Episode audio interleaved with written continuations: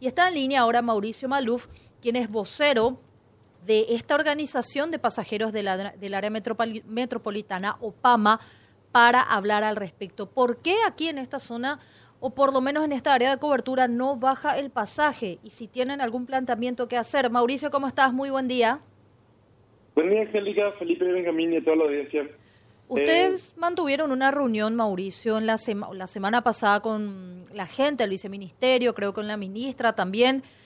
¿Les confirmó realmente que se, se, seguirá manteniendo el costo del pasaje? ¿Habría alguna otra decisión más adelante?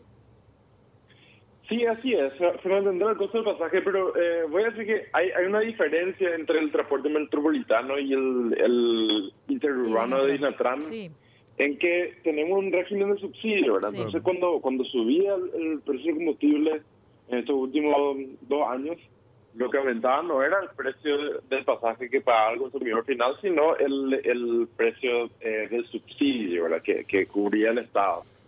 Entonces, nuestro planteamiento en realidad, eh, a, mí, a mí no me parece mal que baje el precio, porque es caro el subsidio eh, que paga el Estado, ¿verdad? No me parece mal que baje ese precio, con tal de que esa diferencia de precio ahora se pueda reinvertir en la en las deficiencias de, infraestructura de transporte público que tenemos en la ciudad. Em, y de, parte de eso, bueno, eh, lo que lo que plantea la ministra de Obras Públicas es que em, en lo que se debe invertir ahora es en contratar los técnicos que requiere el viceministerio de Transporte para poder siquiera hacer esos planes, ¿verdad? Porque están estamos muy atrasados realmente en materia de transporte y ni siquiera tenemos eh, la, la, la, mano obra adecuada, digamos, para, para el tipo de planificación urbana que se requiere para, para solucionar los problemas del transporte. Sabes que yo, yo tengo otro punto de vista completamente distinto, Mauricio, porque lo que se ahorra en materia de subsidio, eh, al bajar, al reducir el subsidio, en vez de reducir el precio del boleto, a la luz de la de la disminución de los combustibles es un pique en el presupuesto nacional. Son 416 mil dólares por mes. Eh, es nada.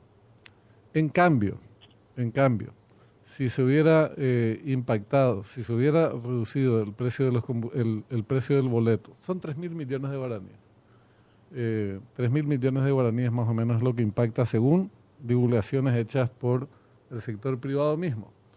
En cambio, en el precio del pasaje podía haberse reducido hasta 250 guaraníes. Vos me decís, no es mucho 250 guaraníes, pero para una persona eh, de salario mínimo o ingresos inferiores al mínimo, sí es. Entonces estamos hablando de un ahorro, entre comillas, al Estado paraguayo de 6 millones de dólares, 7 millones de dólares año, cuando en el bolsillo de los pasajeros del transporte público eso hubiera sido muy provechoso. Por lo demás, el precio, el, el, el, presupuesto para llevar adelante esas tareas que vos señalás, en teoría ya estaba nomás luego previsto en el proyecto del Viceministerio de Transporte, según nos dijo el viceministro. Entonces no es porque se ahorre esa suma, que es pequeña, como decía, eh, relativamente pequeña, eh, que se va a llevar, no, no depende de eso que se implementen estas cuestiones que vos mencionás.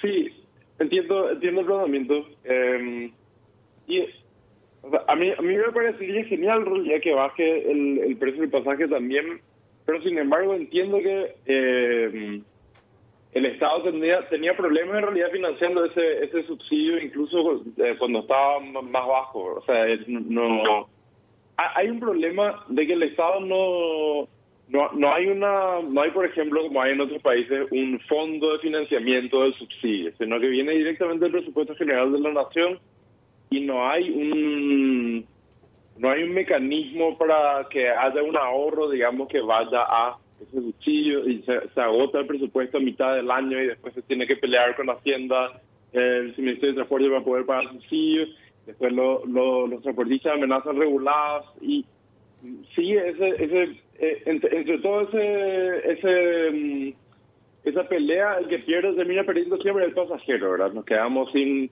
eh, con menos colectivos, con, con peor servicio.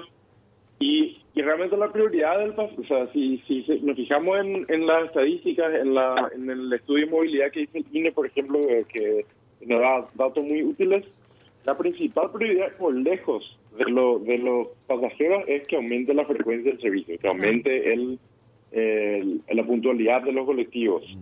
La cuarta recién es el precio del, del, pasaje. O sea, eh, lo que lo que más quiere el usuario es que mejore el servicio porque porque realmente es deplorable el servicio que tenemos.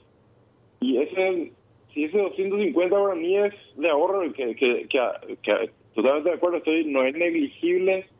Ayuda a ese subsidio se financie de manera más estable y no no no esté no esté juntando moneda para ese estado para poder pagar el subsidio. Eh, me parece que no o sea no no me parece mal que sea así.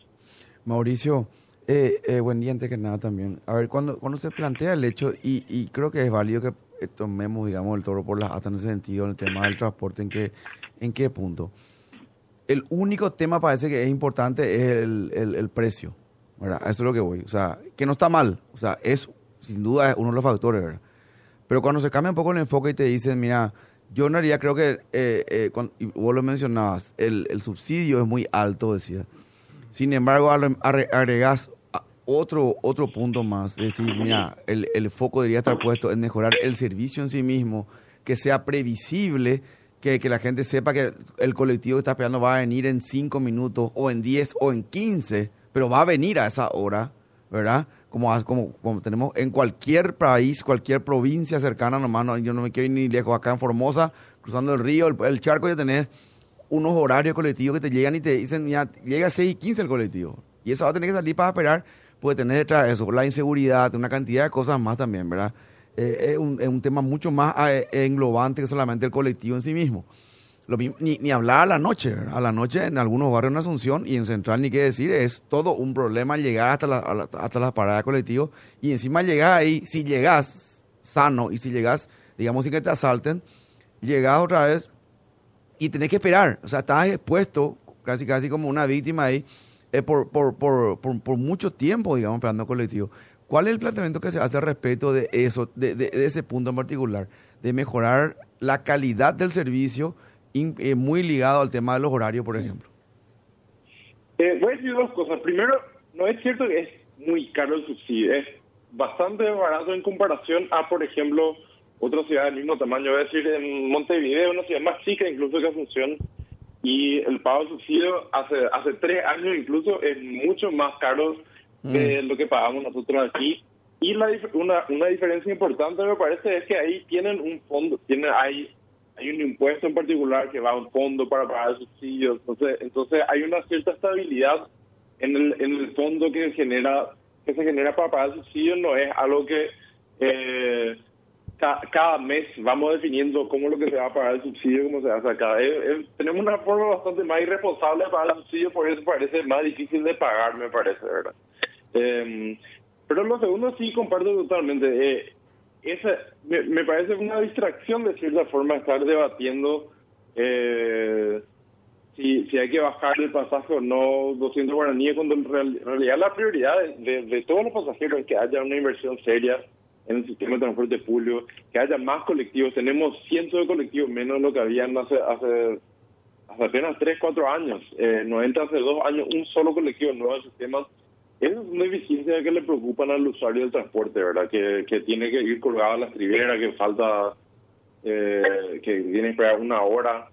Eh, otras, otras cuestiones básicas también que, um, tenemos itinerarios trazados hace 40 años que ya no responden a cómo creció nuestra ciudad en, esa, en ese tiempo.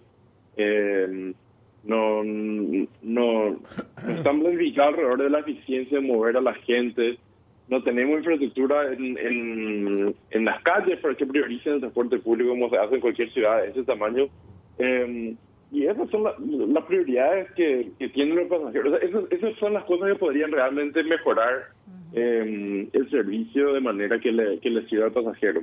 Eh, entonces, a mí me parece más interesante en realidad utilizar ese, ahora que estamos hablando del, del, costo del subsidio, del, pasaje, utilizar eso para en realidad reforzar que esa es la prioridad de los pasajeros, que esas son las cosas que realmente podrían solucionar nuestros problemas del sistema de transporte público. Claro, esperamos justamente bastante parte también de los empresarios del transporte. Mauricio, muchísimas gracias por tu tiempo y buen resto de jornada. No, gracias a ustedes, muchísimas gracias.